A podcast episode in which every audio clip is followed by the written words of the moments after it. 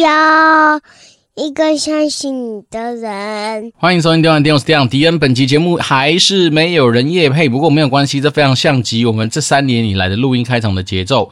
那转眼之间就是二零二四年的刚开始了，先跟祝福大家就是新年快乐。那在这个新的一年里面，大家可能会去列很多的一些自己的目标，自己的一些生活上面所需要去达到的东西。那不管怎么样，先祝福大家，就整个在目标的拟定过程能够一切顺利，然后在整个实践的过程里面都能够顺风顺水哈。因为毕竟，嗯。总是很多东西要先想过，好，你才会有机会知道说，诶，怎么样去达成它，怎么样去往那个方向去迈进。对，那不知道大家还有没有想到小时候的一些梦想啊，或者说你自己人生中有哪些东西想要去完成啊？那不妨就是趁这个时间点，好好的沉淀一下，然后把自己想要做的事情给呃稍微想象一下。对，那讲到梦想这种东西，就最近发生一些蛮有趣的事情在自己的身上。那这东西当然，我觉得梦想有时候就要自己去实践啊，要不然你只是在那边想。想久了，它也不见得会成真嘛，所以还是要搭配一些实践力，包括一些执行的一些状况。那等下我们再讲这些最近发生在我自己身边有趣的一些事情。那当然，在讲梦想之前，我其实要跟大家稍微分享一个，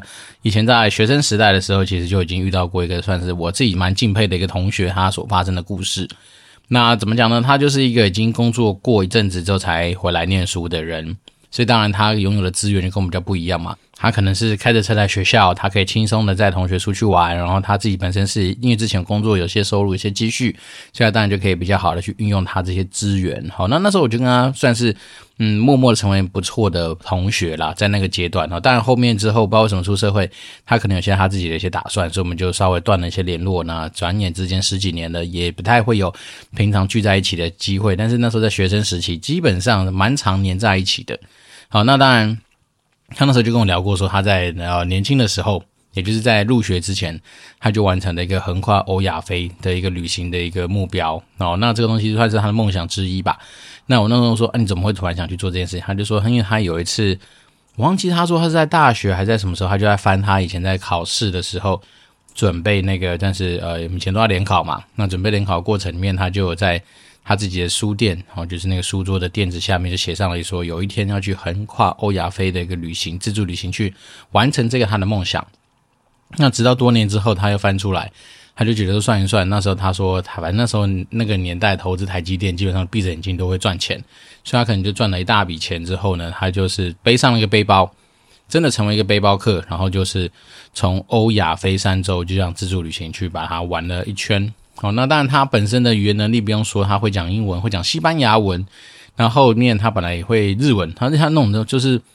都不是那种呃半吊子的，他像什么西班牙文还是有经过什么皇家什么检定考的。那英文当然不用说，他那多益应该接近满分吧。然后日文好像也是通过那个什么一级检定吧。所以总之他就是一个非常有语言天分的人。然后他又去把他这样子的一个梦想做一个实践。对，然后那时候在学生时期的时候有看到他写的一些网志吧。然后，那时候我们还有网志这玩意儿。那他就稍微分享了一下，说他在整个就是横跨欧亚非这样子的自助旅行的过程里面，他当然就体验非常多嘛。比如说他睡过的地地方有睡过妓院，有睡过教堂，有睡过路边，有睡过火车站，有睡过很多你可能想都没想过的地方。因为毕竟他就是一个背包客哦。那当然不是所有时间点都一定能够去 hostel，然后甚至说很很多欧洲的一些国家不见得那么方便找得到所谓的住宿的地方，所以他很多地方都睡过。那他的体会就是说，其实这就是在实践他自己梦想的一件事情。那当然你说人呐、啊，其实很多时候在人生之中就是要有这样子的一个嗯。出发的勇气跟勇于跨出去的那个动力吧。那再来是说，这种经验对他来讲，他就会有很多的故事。那这种大家可以呼应一下，我们之前常说，很多人就说啊，到底怎么样追女孩子啊？因为像迪恩这样子一个不是长相非常有颜值的家伙，然后也不是家财万贯嘛，那当然身材一定是比差的。那在这样的状况之下，我们还有机会去打动一些女孩子的一个青睐，那怎么做到呢？其实我常跟大家分享，就是你要懂得说故事。啊，这是这个东西也是我那个同学跟我分享，他就说，其实女性都是一个喜欢听故事的一个生物，所以他说，当他今天有很多故事可以分享的时候，自然就有机会去吸引到很多女孩子对他的一些关注或青睐。那这东西当然，嗯，我觉得他其实讲的也没有错了哈，因为我们那时候以前跟大家一直跟大家分享是说，如果我们把人类这个生物不要想的这么样子的一个高尚，那我们其实某方面是会属于呃动物的一环嘛，界门纲目科属种，我们可能一定是其中一个分类。那大家可以去想见，就是说女性这样的生物，它我们讲雌性好了哈，你看它的排卵一个月才排一颗。对不对？所以当然跟所谓的雄性一天随便造精就造几亿、几千万颗的那种精子的数量来说，女性当然天生会去选择一个能够好好保护它下去的这样的这个雄性个体。所以在这样子的一个条件之下，当然女性就会觉得说，她从很多条件去判断说，诶，这一个雄性个体到底能不能够成为他托付，或成为他愿意去把这一颗珍贵的卵子去跟他做结合的这样子的一个个体。其实这时候，当然你一个男生。当然，讲故事的前提并不是你讲童话故事，讲什么格林童话，或者说什么伊索寓言，不是。你讲的当然就是一些你的生活经历啊，或者你对很多事情的看法。那这么方来说，当然就是去增加女孩子对你说，诶，你在这方面一些见解，或是你人生故事上面的一个确认。当然，你生活经验越丰富，就像是你看，如果我们今天假设以就是你去练功打怪这种我游戏进行来说的话，当你今天是九十九级的人。你肯定也是会经过很多升级的过程，所以当你今天讲出来故事的数量，或者是内涵，或者是深度，一定会比较多嘛。所以当然，这就是一个成为一个稍微比较能够评判说，诶，这个东西究竟是不是他能够托付他的啊、不要说终身了，托付他这段期间排卵下去所要去结合的对象嘛。对，所以我就说，有的时候常跟大家讲是说，诶，男生除了要懂得说故事之外，那当然你首先前提是你要先累积故事。那累积故事的过程，当然就是从你的生活中去累积嘛。不管是你的工作上面啊，生活上面、学业上面，或是你跟人家人际。沟通、交往、互动的过程都有可能。那总之讲干话好了，反正就是用心过生活。然后用心过生活，你一定会从中发现一些你可以去记录下来，或者是可以内化成自己故事的一些事情。那当然，有的时候讲故事，你有故事，人家讲出来嘛。好，所以当然。怎么样去能够让你的故事能够讲起来，就是诶生动有趣、活泼有幽默又好笑？那当然这就是另外一件事情了。所以简单来说，你就是把一个东西输入之后，再做个输出。那只说输入的时候，你当然就是有些人是靠阅读嘛，啊，大量的阅读。所以像随便讲出来，就是琴棋书画，或是上知天文下知地理啊。但但如果说像我们这种比较是属于社会大学教育我们出来的人哈，就是我们就实际上在生活之之中，在自己的一些啊平常没事的一些相处里面。去大量的吸收跟取得一些灵感嘛，那我们怎么教过，经过消化转换之后，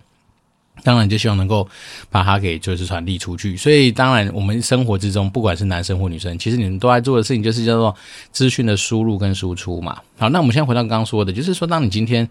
能够有机会去把这个东西去做到一个非常好的一个阐述，然后你透过你的故事，透过你很多东西来去吸引到你的另一半的注意，那当然他就比较愿意去托付他的那一段时间的排卵。对，那当然另外一件事情，当然就是说，如果退一万步哈，退回一万年前，人类可能还是人猿的时候，当我们今天没有这么多的一些知识啊、品德啦什么有的没的一些约束的时候，其实就回到什么强健的体魄哦。所以，当今天雌性生物在择偶的时候，他当然就会去找到说，诶，在整个群体里面相对最强壮的那一个人嘛，来去跟他做一个结合。那他某方面说也是为了他的下一代着想嘛，因为你一定是知道说，你有强健的另一半，他才能够更确保你活下去的几率。如果说我们今天是以一个丛林法则来说，那当然就是越强大越强势的人，他比较能够得到一些保障嘛，大概是这样子感觉。所以我来说，有时候东西。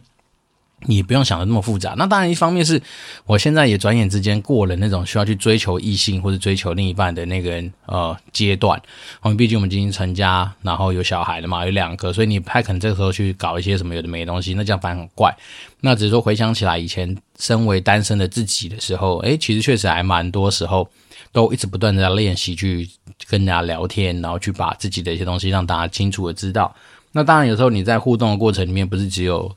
付出嘛，你还是要去听嘛。听说，哎，这个女性哦，这是你的另一半，她喜欢听什么？那但这样有时候，你要说缘分，缘分这东西就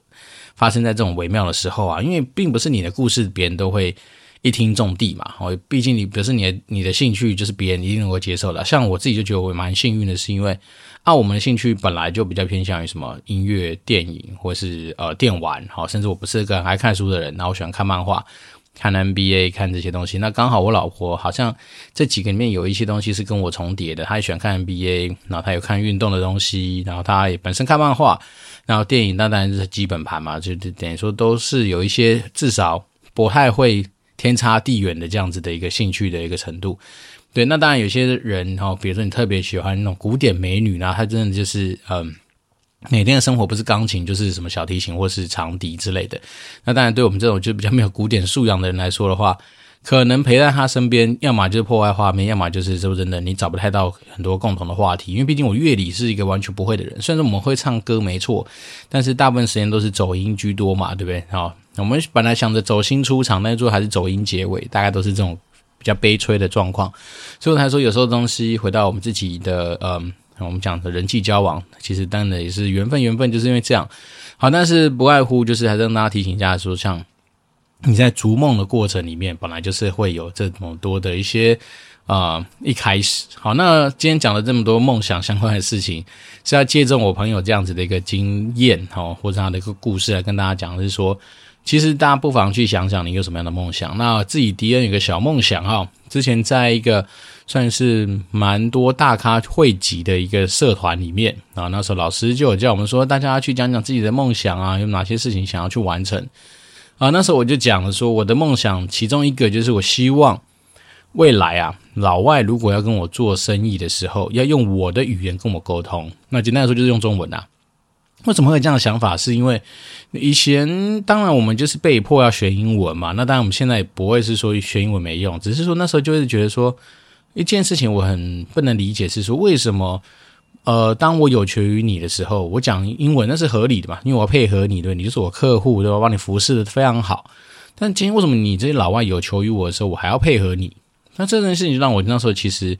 嗯，因为我忘记什么时候开始有这样的念头，就觉得说，如果可以有一天，我希望去把这种就是它简单说，不是这么单纯就语言，它是一种就是。彼此在那种互相尊重跟平衡的角色定位上面，可以去做到一些呃互补啦。那我所以那时候我当然就想说，如果可以的话，我希望有一天可以看到这样的状况。那当然 AI 的那个技术一定会让这件事情更快速的成真。但除此之外，我还是觉得说，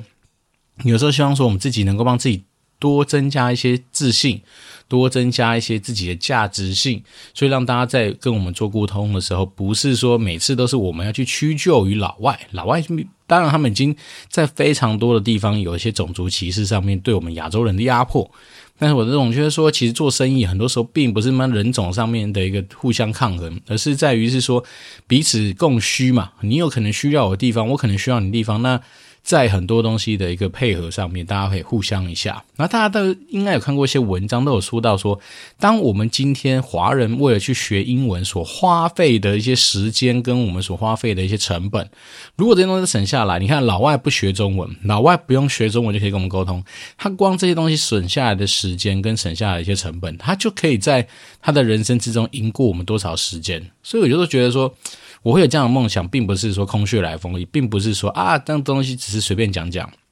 因为我发现说，我期望的是一个，有一天我们华人能够强大到，或是我自己能够强大到说，诶，让你这个老外要跟我做中做生意的时候，even 我是一个会讲呃英文的人，或者我至少会听嘛，对吧？Even though I know the English, but you should, you should, or you should. Whatever，反正你就是要讲中文。对，我，我觉得有时候这真的就是一个，嗯，怎么讲？我觉得它就是像我像说的，就是这种主从关系上面的角色定位的一个对调。对，那当然，最近我就是蛮开心的，是利用哈，因为我现在官网加了官网嘛，然后加呃，有时候会有收到一个，但是透过我们不管是对外联络信箱，然后就会有一些那种，嗯，你看起来就是来推销的，哦，那明显。他可能就会根据哈，不管你今天是什么样的公司哈，他有可能不对你没有什么研究，反正呢，他就是那种广撒嘛，对不对？就是那种大家应该点开你自己的那个什么，不管是 Hotmail、Gmail 或是一些什么呃，垃圾邮件的那个信分类信件里面，你就会看到非常多类似这样子的一些推销信。那当然，只是因为我们今天是属于那种就是企业对外的信箱，哈，所以我们会有时候接到的是一些 B to B 生意上面的一些询问信，不是我们业绩的哦，是他想来推销一些不管是行销工具啦，推销一些 whatever，反正就是他们想来做生意的一些事情。那那时候我就觉得说，那有天看到一个信的时候，我就觉得说，嗯，他明明写说他的那个 office 在什么 Hong Kong、深圳跟北京。那看起来他的那个名字应该也是某个什么中国人的姓氏吧？干，然后整整篇文章都给我写英文，那我就很不客气，我就直接给他说：对，我虽然说会讲啊，会看英文，会懂英文，但是我们毕竟是一个中文沟通的一个公司，然后再来是你的办公室一堆都是在这个华人圈，请你用中文来跟我做沟通。好，那我就发现有一件有趣的事情是这样，好，第一篇这样回复去之后，那你就发现那个中国人就不理我，然后另外一个呢是一个老外，哎，看出他的名字应该是老外，而且应该是中南美洲方面的，因为他的那个呃名字应该不是我们常见的那种，就是姓姓名啦，所以。当然，我还是用同样的话，我就跟他说，第一句我还是讲的写的英文，我就是说，哎，我我会我会 read 那个英文 whatever 什么东西，然后但是呢，因为毕竟你要跟我做生意，所以请你要用中文跟我沟通，叭叭叭，就这样写了一封信回去。哎，这老外有趣了，他真的就回信给我，但是你看得出来，就是他完完全全是把他的英文直接丢到 Google 翻译里面去，翻出一堆中文来给我。对，那当然你只能说好了，给你拍拍手，因为至少你努力过，只是那个中文文法之怪。所以代表说他还是不懂中文，他只是把他原本想要来做的业务推销的东西，去把它做成就是一个强制翻译的动作。那这东西慢慢的实践下来之后，我就发现奇怪，我最近在那个我们外部的那个信箱啊，就是有时候收到一些那种，就是简单的说，我敢这样做，敢这样回他，就是因为我知道他的那个服务其实离我蛮遥远的啦。基本上我们公司应该不太会去用到这样的服务，要么是收费应该不便宜，要么就是我们真的没有这样的需求，因为可能有些是。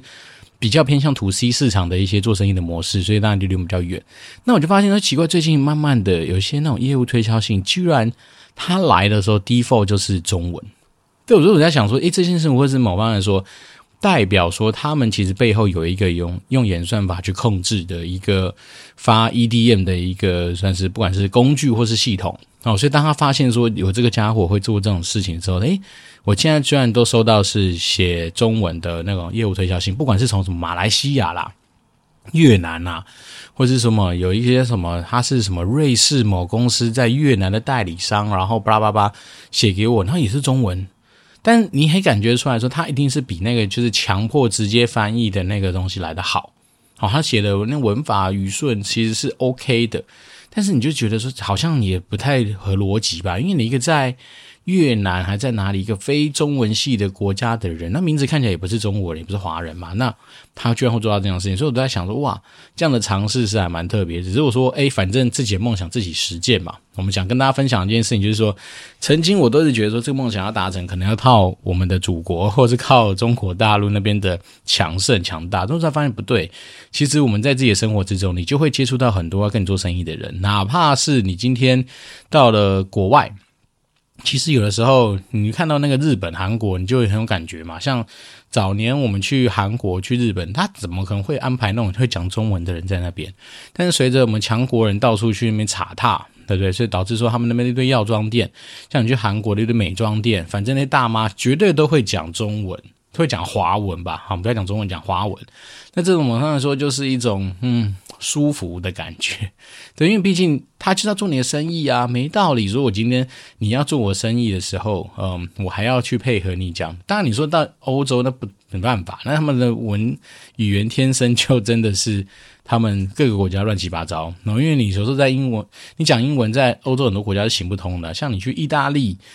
呃，奥地利可能还好一点，那意大利我就有这种感觉，就意大利有时候你讲英文不见得会通哦，他们还是比较强调他们讲意大利文。好，那有点扯远。总之呢，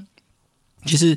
有时候梦想这种东西，把它定下来，然后你就会发现说，其实你去实践它，也没有想象中的这么样的困难跟复杂，反正就试试看。那试试看之后，你就会得到很多很有趣的发现。那当然也是在。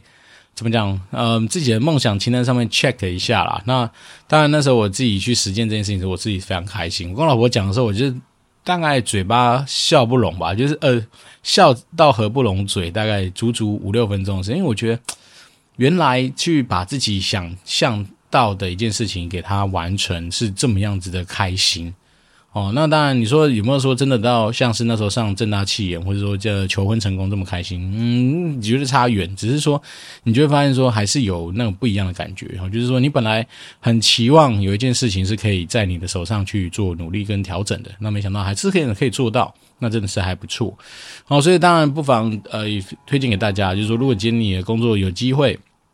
接触到一些有求于你的人，其实你就大胆的去要求吧，因为有时候这种东西就是，嗯，做生意嘛，大家互惠嘛，有些东西就是，并不是我要踩着你，而是你今天大家要来做一个有效沟通。好，那如果说我英文相对蹩脚，那为什么不你你来负担这个蹩脚的一个角色，对不对？那每次啊，老实说，当然我觉得现在比例越来越低了，但是以前还是有听过很多那种台湾人在上台发表的时候都说抱歉，请原谅我的呃不好的英文或扎小。对，那你去看看老外讲中文多难，其实中文是个非常难学的语言。对，那我觉得有时候就是呃角色转换嘛，就是你老 不要看大家只是看我们蹩脚蹩脚来的，那为什么不把这个蹩脚的责任放在自己搭别人身上？对，那我们当然可以做到更多漂亮词藻上面的运用啊，像我们写报告，讲真的，以前我们怎么英文怎么写那个报告，就是没有像南洋老外那么厉害，对不对？比如我们一样做八十分东西，你要写出来就一百二十分，我们写出来的话变六十分，哎，对，这总之嗯。自己的一些梦想，自己实践。那利用这个二零二四年的第一集哦，来跟大家做一个算是呃打打鸡血的这样子的一个呃呼吁啦哦，就是说在你自己的生活之中，你可以做的事情其实非常多。那我们有些东西也不见得设那么多框架，想到就去给它做一下，那其实你就会帮你自己的生活之中增添蛮多有趣的一些色彩。好，那当然，如果说你们今天在自己实践自己梦想的路上面，有什么想要跟迪恩分享的，或者想要交流的，那当然都欢迎透过 Apple Podcast 五星留言给我们。那当然，我可以稍微立一个 flag 啦。如果说今年二零二四年第一个在 Apple Podcast 成功留言五星留言的听众，那我就会随便抽一个哈，我自己觉得不错的礼物送给我们的听众，送给那位神秘的听众或是幸运儿。那现在目前是零嘛，所以大家可以努力看看，反正抓第一个哈。那大概是这样。那先不管怎么样，先祝福大家有个愉快的一年然后！祝福大家新年快乐！然后这是电玩店长电长迪恩，我们就持续保持联络，拜拜。